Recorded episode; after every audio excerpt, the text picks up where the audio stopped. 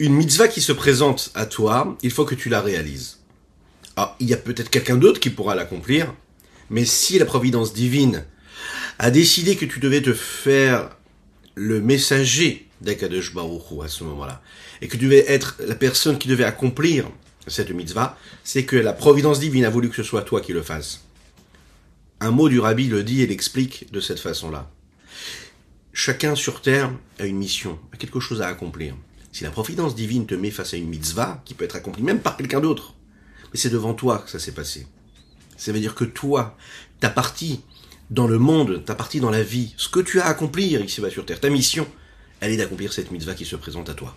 Donc, ne la laisse pas à quelqu'un d'autre et prends-la de tes deux bras et accomplis-la avec toute la conviction, avec tout le cœur et euh, toute la sincérité qui est nécessaire pour cela. Boker Tov les bonjour à toutes et à tous, infiniment heureux de vous retrouver cette magnifique matinée que Dieu nous offre sur la terre, j'espère que vous allez bien. On va aujourd'hui conclure notre 46e chapitre de Tania.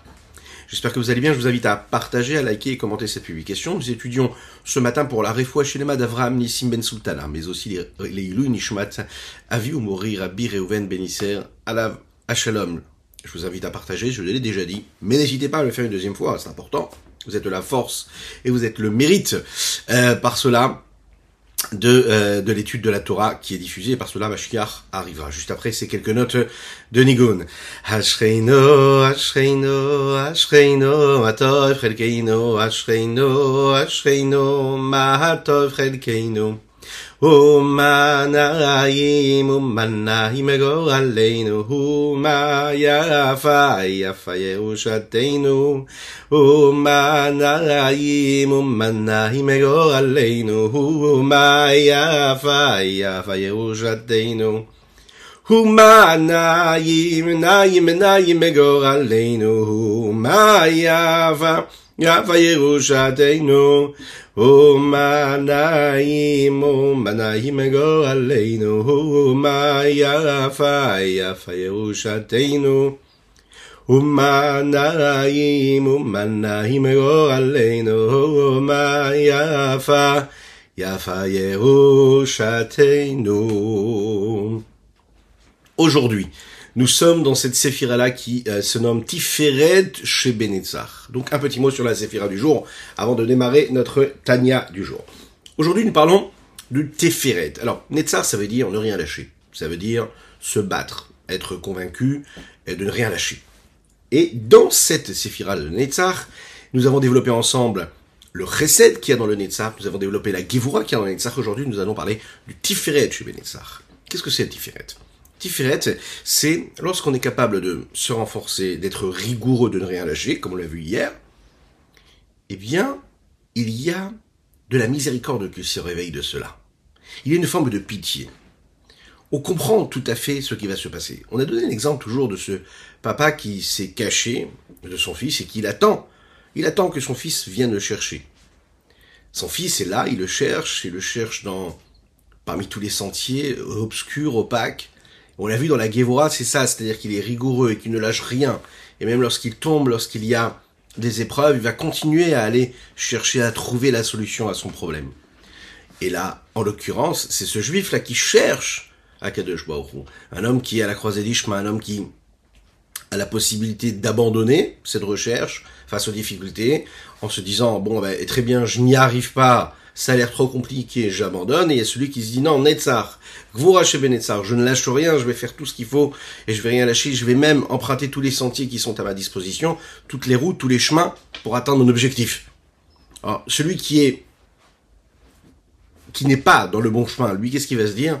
Il va se dire, bon, écoutez, moi, je suis en exil. Akadosh Baruch s'est caché, il s'est voilé. Alors, je vais pas faire d'efforts plus que ça. Dieu existe, génial, très bien.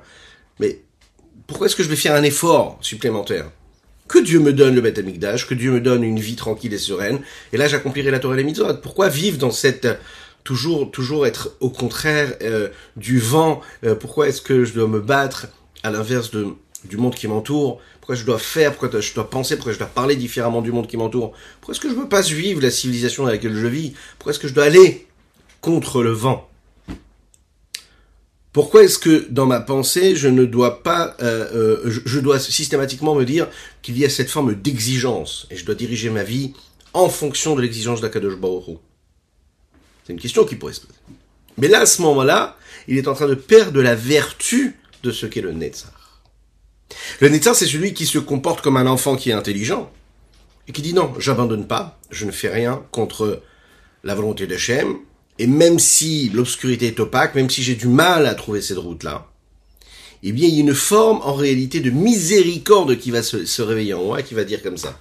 Étant donné qu'Akadosh Baruch est en exil avec moi, puisqu'on sait que Dieu est en exil avec nous, et que dans ta difficulté, tu n'es jamais tout seul. Dans l'épreuve, tu n'es jamais tout seul. Dans le travail de tes caractères, tu n'es jamais tout seul. Dieu, il est avec toi. Ça a l'air très compliqué. Tu arrives face à une impasse, tu te dis voilà, je me vois dans le miroir, je vois ce problème qui se propose, qui se pose devant moi. Il est là, il est présent. J'ai pas du tout l'impression d'avoir la possibilité de, le faire partir.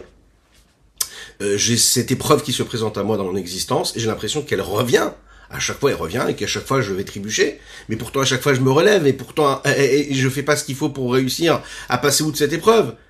Mais, ce qui est vrai, c'est que peut-être que tu n'as pas réussi, mais Dieu, il est toujours avec toi.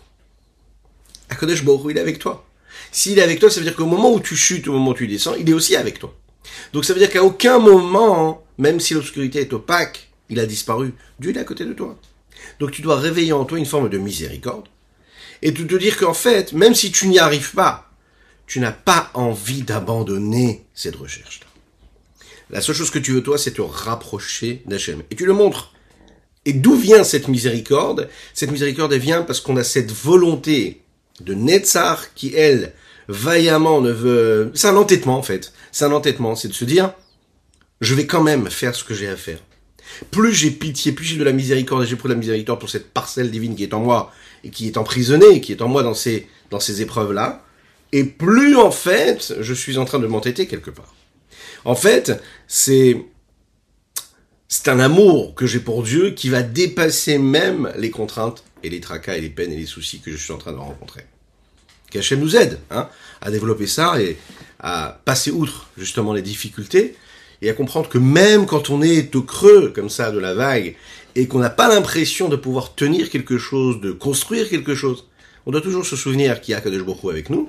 Et puisqu'il y a Kadosh Baruch il est avec nous, donc on a la possibilité d'avoir pitié de cette parcelle divine qui est en nous. Et même si on n'a pas pitié de soi, ben on a pitié au moins de, de, la, de la, sainteté qui est en nous, de, de cette parcelle divine qui est en nous. L'Echaim. Il y a une histoire comme ça, hein, c'est une légende, hein, qui, qui nous parle comme ça d'une classe avec plusieurs enfants. On est en Russie soviétique. Hein, et il y a plusieurs enfants et le professeur demande à ses élèves et leur dit Dites-moi, est-ce que vous voyez la table sur laquelle vous êtes en train d'étudier? Les enfants Bien sûr, en chœur, ils ont répondu au professeur, bien sûr qu'on voit la table, on la voit. Ok. Donc, c'est qu'il y a une table, si vous la voyez. De conclure le professeur. Parfait. Et il continue, il leur dit, euh, est-ce que vous voyez la chaise sur laquelle vous êtes assis? Oui, on voit la chaise sur laquelle on est assis, répondent les enfants en chœur. De conclure le professeur, eh bien, ça veut bien dire qu'il y a une chaise, puisque vous la voyez. Il continue, est-ce que vous voyez le stylo que vous mettez, que vous avez dans la main? Le stylo, bien sûr qu'on le voit. Le professeur de conclure, eh bien, c'est bien une preuve que le stylo existe, puisqu'il est dans votre main et que vous le voyez. Maintenant, je vais vous poser une question, dit le professeur. Est-ce que vous voyez Dieu? Là, les enfants en chœur ont répondu, non, on ne voit pas Dieu. Et là, le professeur de répondre, eh bien, si vous ne le voyez pas, c'est qu'il n'existe pas. À ce moment-là, un petit enfant au fond de la classe lève le doigt. Un enfant juif. Il lève le doigt et dit Est-ce que je peux poser une question à tous les élèves de la classe? Comme le professeur, le professeur lui dit Fais, mon enfant. Et là, l'enfant de se tourner vers les élèves et dit Est-ce que vous voyez le cerveau du professeur? Les élèves en chœur regardent et se disent euh, non. En chœur, ils disent non, on ne voit pas du tout le cerveau et nous ne voyons pas du tout l'intellect du professeur. Et vous l'avez compris, cet enfant juif de sourire en disant, eh ben, si vous ne voyez pas son cerveau, c'est qu'il n'en a pas de cerveau, ce professeur. Oui, on est persuadé, c'est un petit peu ça, que ce qu'on voit, c'est réellement ce qui est. Mais non. La Torah, la chassidoute, la foi juive, elle nous apprend quoi? Que c'est pas tout ce qui existe que l'on peut voir, et ça n'est pas tout ce qu'on ne voit pas qui n'existe pas. C'est pas parce que tu ne le vois pas que ça n'est pas. On va parler ici de trois niveaux qui nous permettent de comprendre comment ressentir la sainteté dont il est question depuis quelques jours dans notre Tania. Comprendre qu'est-ce que je peux faire quand je ne ressens pas la sainteté d'Hachem. Il y a une possibilité dans la vie, on peut être dans, notre, quotidien, et de ressentir une forme de présence de sainteté, de pureté. Il y a des moments où on ne sent pas du tout cette sainteté. Il y a aussi cette nécessité de comprendre que parfois quand beaucoup nous met face à des situations où ce qui est négatif autour de nous peut nous faire perdre complètement la conscience de ce qui est positif, à savoir de la volonté d'Hachem qui se cache derrière ce qui est parfois négatif.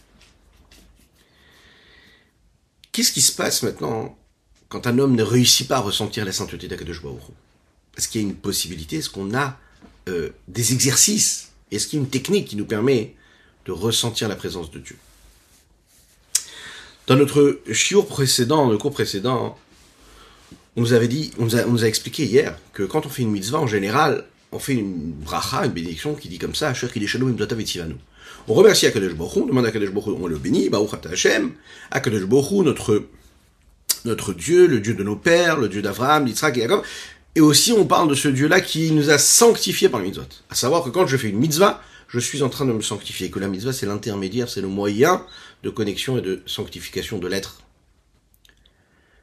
C'est la raison pour laquelle il y a un principe qui dit comme ça que, nous l'avons dit hier, hein, que quand une personne fait une mitzvah, il faut se lever devant lui. Parce qu'il est en train de représenter la sainteté de Dieu.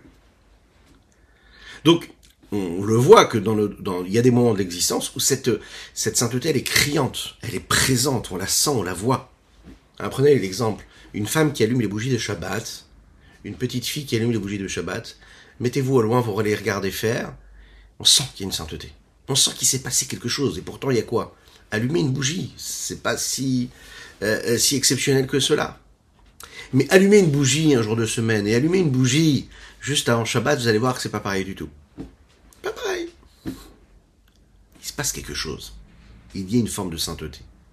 Prendre un verre de kidouche, un verre de vin, et faire kidouche, et sanctifier le jour du Shabbat, avec la bénédiction, c'est pas du tout la même sainteté qui va être, qui va être perçue que la sainteté que l'on peut percevoir, par exemple, un jour de semaine, quand on va, on va boire un verre de vin, en faisant bien sûr la bracha avant même. C'est pas la même chose. C'est-à-dire que le pouvoir de la sainteté, il est palpable, il est existant. Un juif le jour de Kippour, un juif qui écoute le chauffard, c'est pas la même chose qu'un juif qui marche dans la rue. Il se passe quelque chose au moment où je mets les téphilines. Je sens, mon corps sent quelque chose.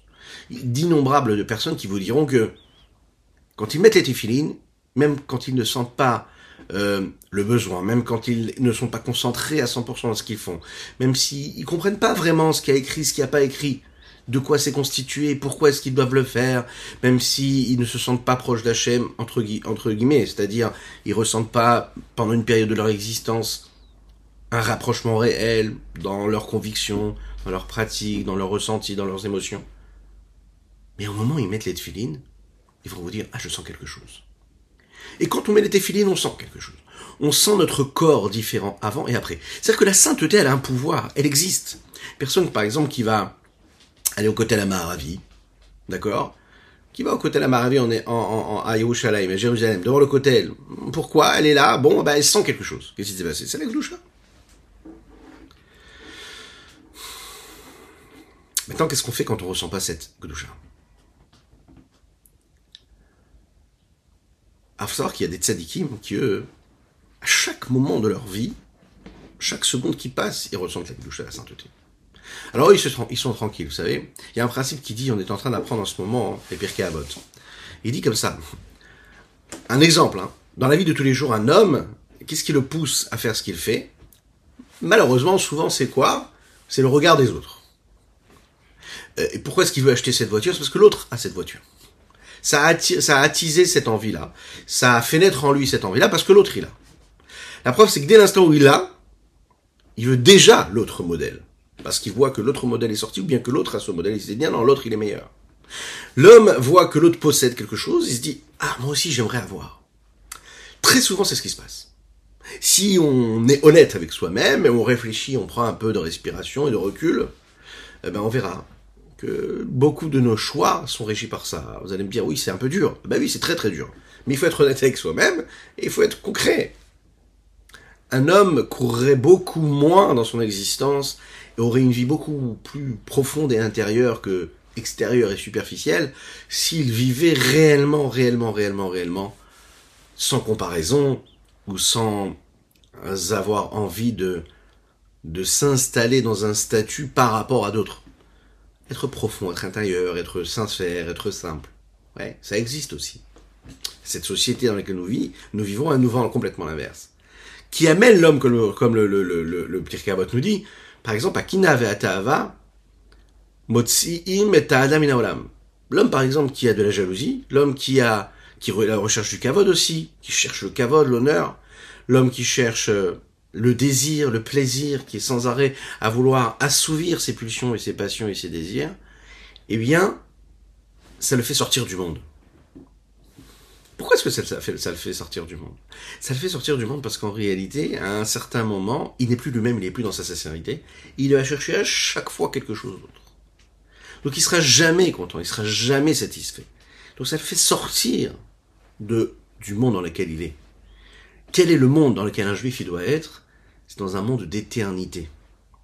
L'autre, il possède quelque chose, alors toi tu veux le posséder. Mais ce qu'il possède, c'est éphémère. Ce qu'il possède, ce qu'il a, ce qu'il est en train de vivre, c'est quelque chose d'éphémère. C'est insignifiant. On a le droit d'être jaloux d'une personne qui étudie plus la Torah. Vous allez voir ça, il n'y a jamais personne qui va tomber malade de cela. On va jamais tomber malade d'une personne qui fait plus de mitzvot. Parle bien ici d'un mitzvah, pas être jaloux du kavod que l'autre il a en faisant telle ou telle mitzvah être jaloux d'une mitzvah réellement, profondément. C'est pas grave. Parce que toi, ça va te donner envie de faire plus de mitzvot. Si l'autre a plus d'érudition dans la Torah, et que tu es jaloux de son érudition, de tout ce qu'il connaît en Torah, bah, tu vas être une, c'est une jalousie qui est positive. Pourquoi? Parce que ça, ça va te donner envie, toi, de multiplier encore plus ton étude. Et ça va être quelque chose de sain. Attention, on précise encore une fois pas du kavod que lui il a et qui tire de cette étude de la Torah. On parle pas de ça. Pas de cet orgueil, parce que c'est un orgueil qui est néfaste et qui est interdit d'après la Torah. Ce qui veut dire que quoi? Que si l'homme il se concentre sur sa simplicité, si l'homme il se concentre sur réellement ce qu'il doit réaliser ici-bas sur terre, comme un tzaddik. Alors on n'est pas tous des tzaddikim, mais on doit tendre vers cela, c'est-à-dire de voir les choses pour ce qu'elles sont. Et de comprendre que quand, par exemple, je j'accomplis une mitzvah, je suis censé ressentir quelque chose de profond, à savoir la gdusha qui est véhiculée par cette mitzvah, bien à ce moment-là, très rapidement, je vais ressentir un emballement, un engouement, une chaleur, et je vais le faire avec une forme de conviction. Et cette chaleur-là, cette sainteté, elle va irradier dans toute ma vie. Elle va illuminer, elle va éclairer mon existence, mon quotidien. À tel point que tout ce qui se passe autour de moi va disparaître. Parce que je vais vivre dans quelque chose d'infini, d'éternel, puisque la gloucha, par définition, c'est la sainteté, c'est la présence de Dieu.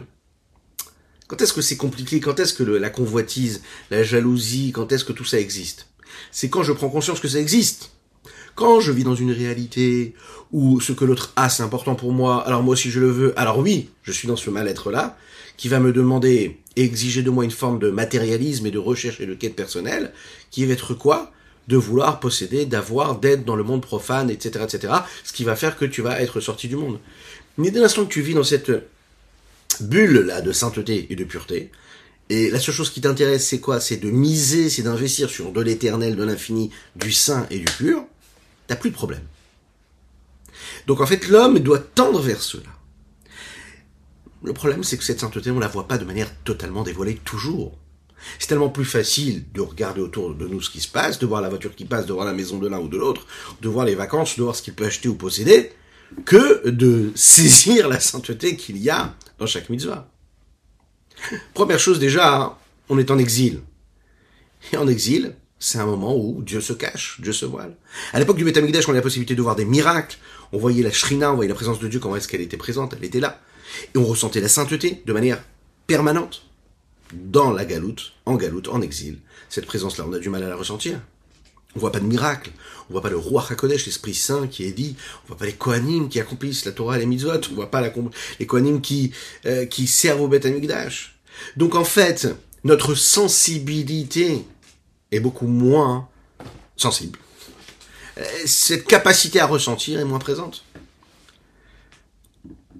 Deuxièmement, il faut savoir aussi que, mis à part le fait que le peuple juif, de manière globale, il est dans cette forme d'impureté, il vit à travers ce, monde profane et éloigné de la sainteté qu'il y avait à l'époque du Beth chacune et chacun d'entre nous, nous avons notre petit exil personnel.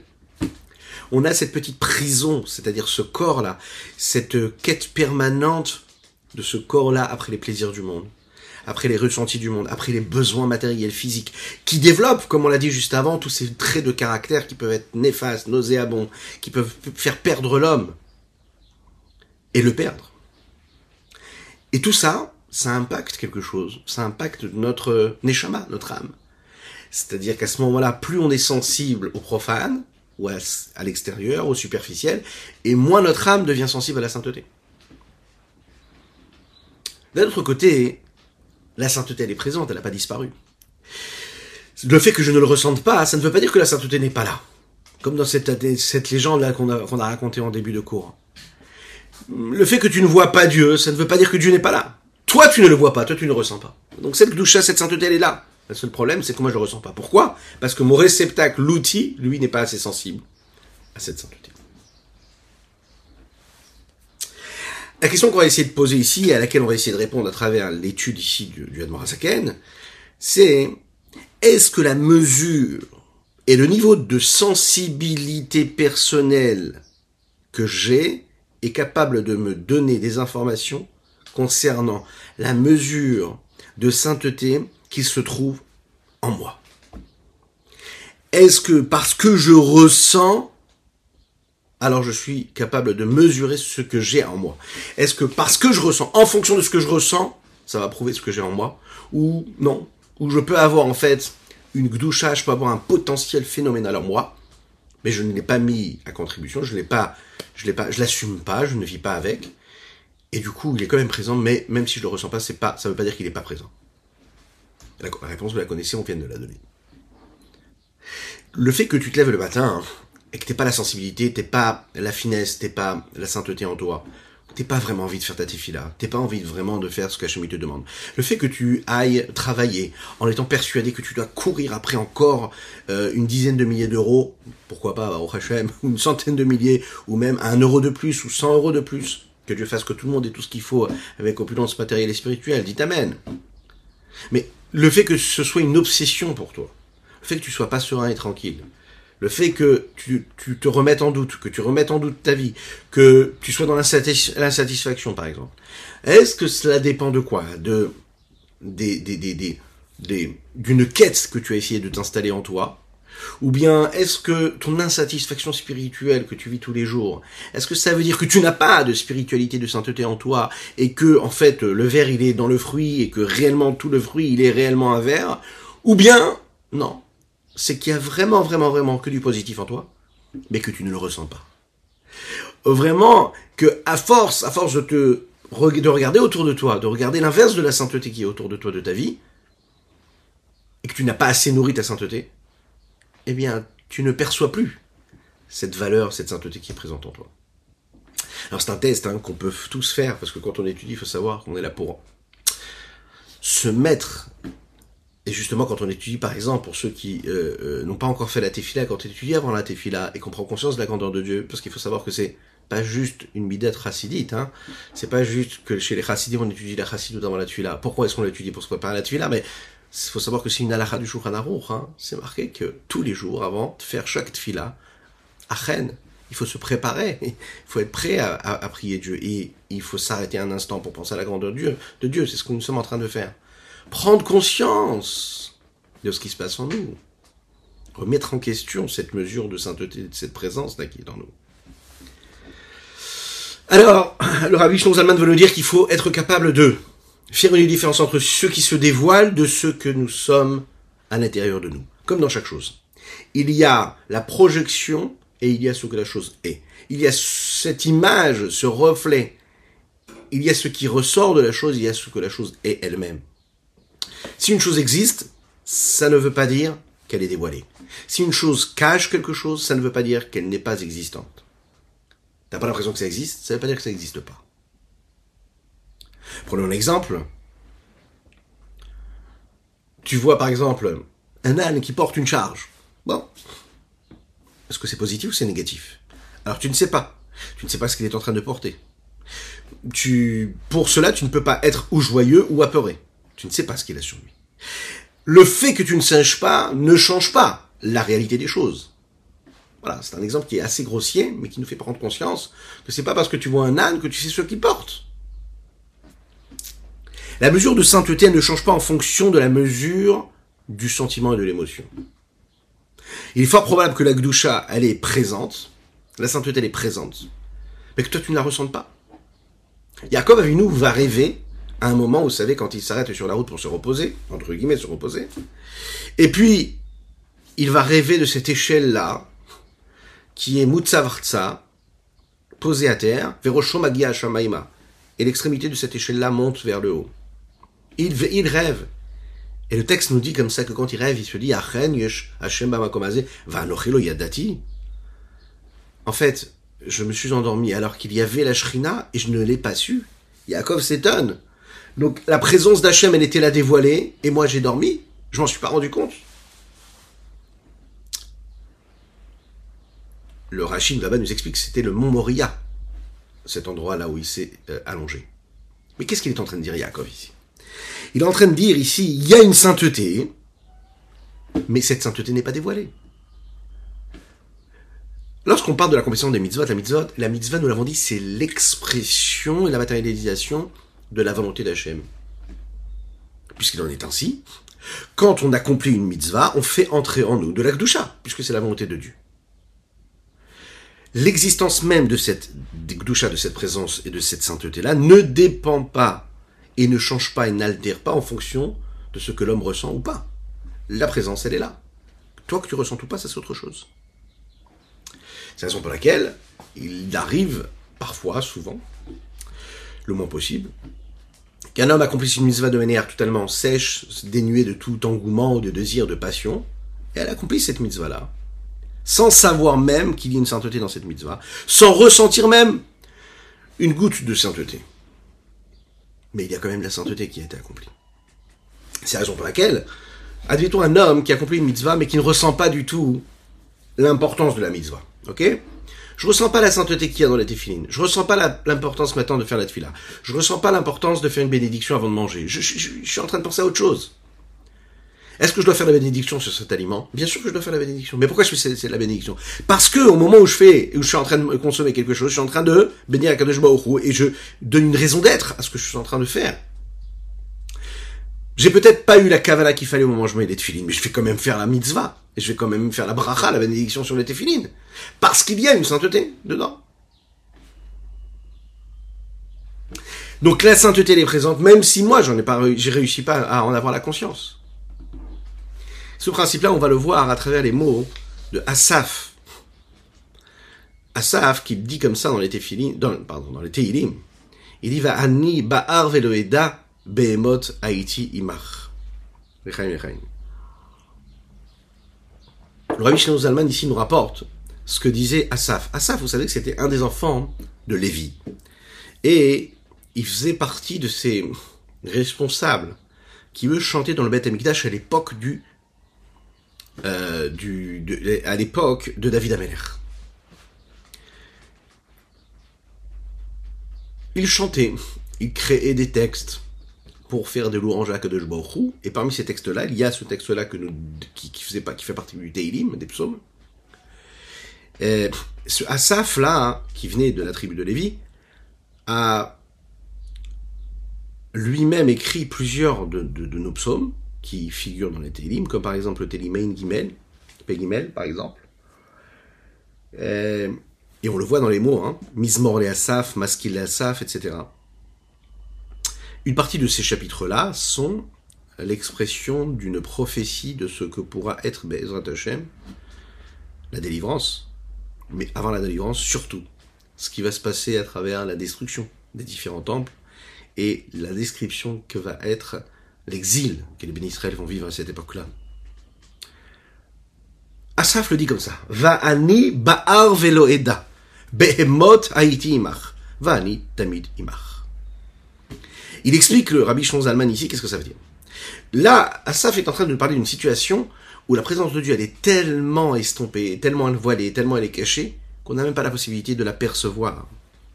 C'est-à-dire que le Ham Israël, le peuple juif, est dans un exil qui est tellement profond, tellement caché, tellement voilé, qu'on n'est même plus conscient de la sainteté. Alibar Veloïda. Et puisque je n'ai pas de conscience cérébrale, intellectuelle, alors je n'arrive pas à ressentir émotionnellement cette présence-là de la sainteté, et puisque je ne ressens pas cette présence de sainteté, donc je ne peux pas agir. Parce que le sentiment qu'il y a dans le corps, c'est l'expression de ce qui se passe dans la pensée du, cerveau. C'est la raison pour laquelle je peux être avec toi, Ayeti Imar, je suis avec toi, je suis en train d'accomplir une mitzvah, mais je suis considéré comme Behema, Behemoth. Pourquoi?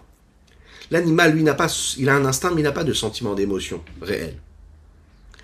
Donc quand j'accomplis une mitzvah et que je suis avec Dieu, Dieu il est avec moi parce que j'accomplis une mitzvah, et pourtant je ne ressens pas, ben je suis comme cet animal qui fait ce qu'il a à faire mais qui ne comprend pas pourquoi il fait, et qui ne ressent pas pourquoi il fait. Vani Tamidimar, il, dit, il continue hein, dans ce Teilim, il dit, et bien que je ne sois pas conscient de cette boucha, de cette sainteté, eh bien, ce manque de ressenti ne change pas le fait qu'il y a en moi une forme de puissance, de connexion à Kodesh Baruch avec Dieu. C'est ce que dit Asaf avec cet Esprit Saint qui s'empare de lui et qui parle de tout le peuple juif qui se retrouve en temps d'exil. Je suis toujours avec toi. Bien que je sois comme cet animal, quand je suis avec toi, c'est-à-dire que quand j'accomplis la mitzvah et je me nuis à toi, je ressemble à cet animal-là qui ne ressent pas et qui ne comprend pas. Veloeda, et je ne sais pas. Velo et je ne ressens pas benafshi dans mon âme. Ichudze, cette union qui se crée au moment où je fais la mitzvah. Parce que si vraiment j'avais ressenti ce qui se passait, alors cette sainteté, elle aurait un impact, une influence sur moi. Quelle influence? Il y aurait une crainte, une forme de peur eh, qui se serait posée sur mon âme. Ensuite, j'aurais ressenti un amour débordant de plaisir, de désir et de profit réel, de conscience d'être dans la lumière d'Hachem. Ou bien, oh, ou bien un autre amour, une autre forme d'amour comme nous en avons parlé dans les derniers chapitres, qui riche Pe'esh, comme des flammes de feu, dévorant, qui comme cette vertu que les tzadikim ont, qui ont cette possibilité-là de, et qui ont fait ce travail-là de raffinement de la matière dans laquelle ils vivent. C'est-à-dire qu'on sait que le corps du tzaddik lui-même s'est raffiné, s'est purifié. C'est la raison pour laquelle ils peuvent ressentir l'unicité à Dieu. comme il chez Da'at ou la Nefesh. On sait que le Da'at, c'est quoi? C'est le savoir, c'est la conscience, c'est ressentir dans l'âme, On sait que Da'at, ça inclut Echesed et Gvura, c'est-à-dire que quand un homme a le savoir, a la conscience, et il a le ressenti de la divinité, ça fait naître en lui automatiquement du Chesed et de la Gvura, c'est-à-dire de l'amour pour Dieu et de la rigueur, de la crainte pour Dieu. Et bien que je ne ressente pas cette unicité qui est avec Dieu, qui est censée être là au moment où je fais la mitzvah, Afalpiken Anita Midimar, je suis toujours avec toi, ça veut dire quoi? Je suis toujours avec Dieu. C'est ça qui est magnifique. Que la grossièreté du corps, peut-être que je n'arrive pas à ressentir cette sainteté avec Dieu, Dieu. Mais tu es toujours avec moi. Ça veut dire que la grossièreté du corps n'empêche pas l'union qui se crée entre l'âme et l'infini du Saint béni soit-il. Pourquoi? Parce que lui, l'infini soit-il, le Ein Sof, il remplit tous les mondes. Ça veut dire que dans chaque élément du monde, Dieu, il met une lumière qui s'adapte aux restrictions et aux limites du réceptacle, de chaque élément. Alors que l'élément lui-même ne ressente pas la présence de Dieu, ça c'est quelque chose. Mais est-ce que ça empêche le fait qu'il y ait cette lumière de Dieu? Non, pas du tout. Donc cette lumière-là continue d'être là. Comme il est dit, Gam lo Même l'obscurité ne pourra pas obscurcir ta présence, ne pourra pas te cacher.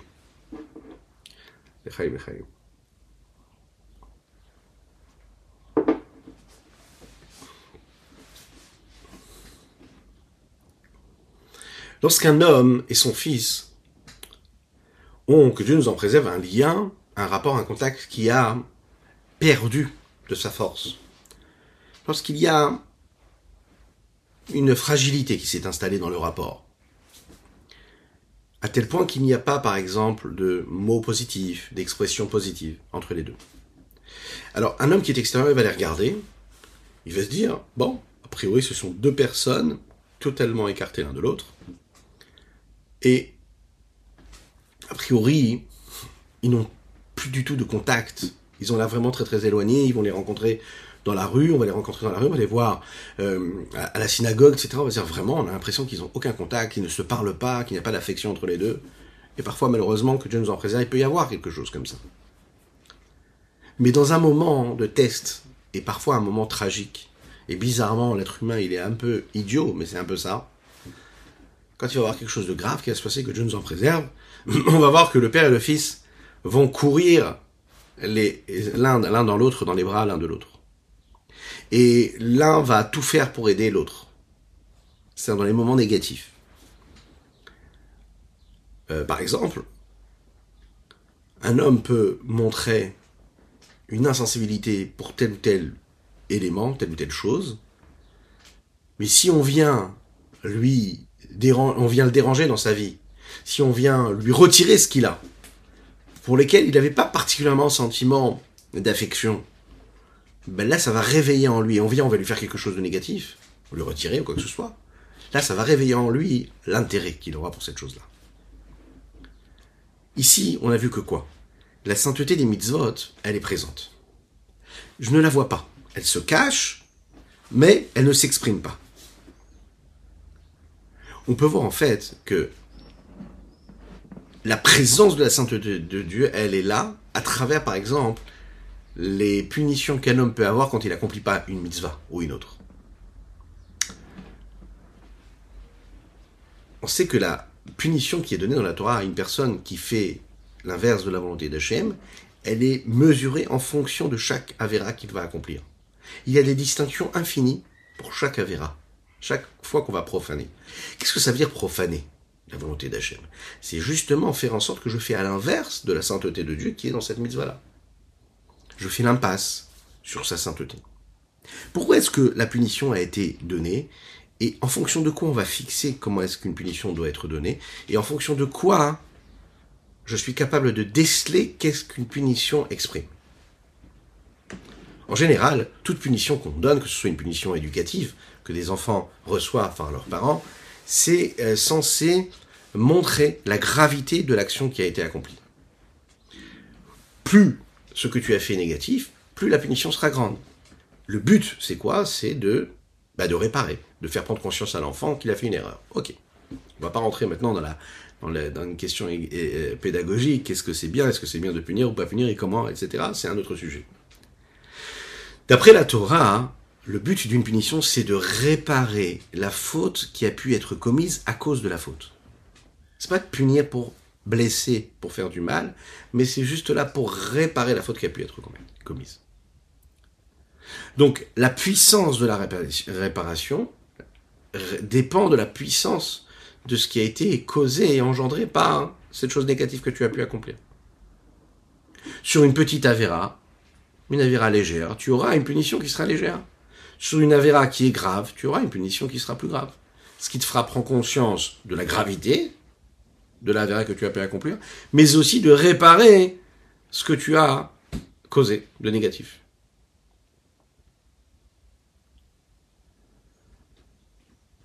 On va voir que dans la Torah, c'est très intéressant, c'est une seule Torah que nous avons, et les punitions qui concernent le Shabbat ou Pessah, d'accord, il est égal pour tout le monde. Qu'est-ce que ça veut dire? Prenez un exemple. On va prendre deux cas, en fait, mais pour bien comprendre. Hein. Réhouven, c'est un grand sadique. Quelqu'un qui accomplit toute la Torah et les mitzvot, quelqu'un qui est très attaché à Hachem, que ce soit le jour, la nuit, il est entouré de gdusha, de sainteté. Voilà, hein. il a fait une fois quelque chose qu'il ne fallait pas faire. En faisant exprès. Il a mangé du Hametz le jour de Pessah. Un exemple. De l'autre côté, vous avez Shimon, c'est un homme qui est très simple. Et il sait même pas lire, il sait même pas écrire il n'a jamais ressenti ce que ça voulait dire la sainteté. Et voilà que un jour, Shimon fait quelque chose qu'il ne faudra jamais faire, lui aussi en fait. Euh, il va aussi manger du Hametz le jour de Pessah. La question c'est, si on vous demande d'être installé dans le grand tribunal et de décider qu'est-ce qui, qui c'est qui doit recevoir une punition ici, Reuven et Shimon, c'est deux personnes qui ont fait la même chose. Un qui est un sadique et qui connaît et qui connaît tout et qui a toujours bien fait. L'autre qui sait aussi que c'est interdit Pessah, mais il connaît tout. Il connaît pas en fait. De quelle façon on va les juger les deux? D'après la logique. Est-ce que la faute de Reuven, du tzaddik, elle est plus grande, qui lui a, déjà la connaissance de la conscience de la sainteté de Pessah, elle est plus grande, ou bien Shimon, qui lui est un homme simple, mais qui ne ressent pas la sainteté de Pessah, même s'il sait que c'est interdit? Qui doit recevoir la punition la plus grande? Alors, La logique, elle veut dire qu'a priori, la faute de Reuven, elle est plus grave que la faute de Shimon, parce que Reuven, lui, sait tout, et Shimon, lui, sait pas, il n'est pas conscient. A priori. On va voir qu'en fait, non. Ça, c'est très intéressant, vous allez comprendre pourquoi on parle de ça. Parce qu'il y a la mitzvah et il y a la sainteté qu'il y a dans la mitzvah. La Avera et le manque que j'ai créé par cette Avera. La halakha va nous dire ici, ça c'est une chose on est tous égaux. Peu importe que tu sois conscient et l'intensité de conscience que tu as dans la mitzvah, sache que lui ou toi c'est pareil. C'est-à-dire que la punition, elle sera la même. Que tu sois conscient de l'importance et de la sainteté que tu engendres à travers une mitzvah ou pas. Tu as profané le Shabbat, eh ben tu es comme l'autre. La même manière, on va pas dire ah lui il a une kippa, il a une grande barbe. Alors comme il a profané le Shabbat, on va le punir encore plus fort. Ou bien lui, il ne connaît pas assez l'importance, alors on va être moins moins moins moins moins moins rigide dans notre punition. C'est une Torah qui est égale pour tout le monde. Alors la question c'est pourquoi? A priori la logique ce serait de dire que celui qui a plus de conscience de l'importance de la chose, il doit recevoir une plus grande punition. La réponse elle est que c'est justement ici ce que nous avons développé ensemble. La différence a entre le tzaddik et l'homme simple, elle est juste dans la conscience et dans le ressenti. Le tzaddik, lui, sait, et donc il ressent la sainteté du jour de fête ou du jour de Shabbat, alors que l'homme simple, lui, ne sait pas et ne ressent pas. Mais le manque de ressenti ne dit pas que la sainteté n'existe pas. Donc en fait, quand tu profanes le Shabbat, peut-être que tu n'es pas conscient de tout ce que tu engendres, mais tu, tu, tu, la sainteté qui a été impactée, ce que tu as fait de négatif, ça impacte comme celui qui est conscient. Donc ton inconscience et ton non-savoir n'impactent pas différemment ce qu'il y a. Donc ça c'est du côté négatif, mais ça nous fait prendre conscience aussi du côté positif, ce que ça veut dire. Ça veut dire qu'en réalité, la sainteté elle est toujours là, peu importe qui tu es, sache que cette sainteté elle est aussi forte pour le tzaddik que pour le rachat. Elle est aussi forte pour le tzaddik que pour celui qui ne sait pas ou qui ne connaît pas. Ou basé Yuvan Romer Onesh, pour ça on peut comprendre c'est quoi la gravité d'une punition qui est, est donnée. Quand une personne fait Isson Mlachach Shabbatot, Chametz le Shabbat, elle, elle commet un interdit, que ce soit en travaillant le jour de Shabbat, que ce soit en mangeant du Chametz le jour de Pessah, Hachav le Nefesh, égal à tous. Pourquoi? Les fiches Benefesh, Klushat Shabbat Yom Tov, donne Benafsho Bekaret. Parce que dans l'âme de celui qui ne connaît pas, qui est un impie total, il y a quand même cette lumière de Shabbat qui est claire, qui est là, qui est présente le jour du Yom Tov. Aujourd'hui c'est Shabbat, c'est parce que toi tu fais pas le Shabbat comme il faut, que la lumière du Shabbat elle n'est pas présente. La lumière du Shabbat elle est là. Toi tu es pas sous la coupole de, de cette lumière-là. Toi tu prends pas cette lumière-là, parce que toi tu ne ressens pas ou tu ne sais pas, d'accord Mais ça n'empêche pas que le jour du Shabbat il est là, il s'est installé sur toi. Donc en fait, cet interdit-là, il sera le même. Findon nafsho bekaret, ou ce qu'il a, il aura les mêmes punitions al chilul kdushazo, euh, sur le fait qu'il ait profané cette sainteté de la même manière. Vega Hametz au c'est ou bien une personne qui va euh, bouger un, objet le jour de Shabbat. Il va, il va enfreindre les lois du Shabbat, ou bien il va consommer quelque chose de Hametz. Pogem bigdusha nafsho, elle va abîmer l'âme de celui qui est en train de l'accomplir, c'est-à-dire d'un impie. Kemo bigdusha nefesh tzadik, comme dans la sainteté de l'âme du tzadik qui connaît tout. Pourquoi? Parce que qui Torah nous avons une seule et même Torah, toutes et tous. Maintenant, à quel moment ça intervient cette BMA là dont il est question par David Ameller dans ce texte de Asaf Le rabbi Shonzal ici il va nous rajouter quelque chose. Il va dire comme ça. Même celui qui a la conscience et même celui qui a le ressenti de la sainteté, il peut être considéré aussi comme un animal. Pourquoi? Parce qu'il dit ici que il y a deux formes par exemple de behemoth, d'animaux. Vous avez par exemple l'animal qui est encore plus bas que la conscience, que le savoir. Ça veut dire que c'est une situation où l'homme, en fait, il ne sait pas, il ne ressent pas du tout. Et vous avez Be'emaraba. Et Be'emaraba, qu'est-ce que c'est? C'est ce qui dépasse même la conscience et le savoir. C'est une situation, où, en fait, l'homme, il sait et il ressent la gdoucha. Alors comment est-ce que je peux savoir, ressentir la gdoucha, mais, mais toujours être cette BMA, cet animal Si j'ai la conscience et le savoir, je suis plus un animal, je suis un homme.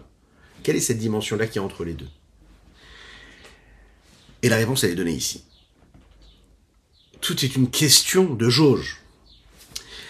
Le fait de dire que je sais ou que je ne sais pas, hein, c'est aussi relatif. Par exemple, un enfant. Un petit enfant qui sait, qui connaît toutes les lettres du alphabet, de l'alphabet, de l'alphabet. Aleph, Bet, Gimel, d'accord? On appelle ça un enfant qui sait, qui connaît. Maintenant, un homme d'un certain âge, qui est né par exemple dans la Torah, et qui sait lire l'alphabet, est-ce qu'on va dire que cet homme-là, c'est un grand savant? Non, pas du tout. Cet enfant-là, quand il a commencé à apprendre le Bet, et que normalement il connaît pas le Bet, on est heureux, on dit waouh, t'es très intelligent, tu sais lire le Bet. Mais l'adulte, lui, on va dire que c'est quelqu'un d'intelligent. Donc en fait, le savoir, il est relatif, en fonction de la personne, et en fonction des capacités de la personne. L'homme par rapport à Dieu, c'est pareil. Lorsqu'un homme connaît, il prend conscience de la divinité. Alors c'est une connaissance par rapport au manque de connaissance qu'il aurait pu avoir dans la divinité. Mais par rapport à Dieu, ça change quoi en fait? Même savoir beaucoup, être conscient beaucoup dans la divinité, c'est une forme de manque de connaissance. Pourquoi? Parce que on n'a pas la possibilité de reconnaître, de connaître et de saisir véritablement quelle est la grandeur de Dieu. Donc, tout ce que nous savons, ce n'est qu'un petit aperçu de ce que Dieu est. Qu'est-ce que ça veut dire ici? Ça veut dire que face à un enfant qui ne connaît pas, oui, je connais plus. Mais face à tout ce que je suis censé savoir, je connais rien.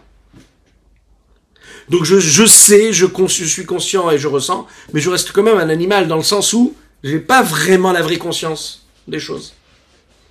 L'enfant, il est appelé un grand savant parce qu'il sait dire le Aleph bête, mais ça veut pas dire du tout que c'est un grand savant. C'est un grand savant par rapport à son potentiel, par rapport à ses capacités. Mais est-ce que ça veut dire que le nombre de livres qu'il y a dans la bibliothèque, il les connaît déjà? Bezrat Hashem très rapidement. Alors que l'adulte, lui, on va dire c'est un savant parce qu'il connaît réellement, parce qu'il a étudié ça, ça, ça. Donc tout est relatif. Je suis conscient de la présence de Dieu, ok. Et par rapport à ce que Dieu réellement il est, est-ce que toi tu es conscient vraiment de tout ce qu'il y a? Maintenant, est-ce que ça remet en question le fait qu'il y ait une forme de sainteté phénoménale, grande, puissante?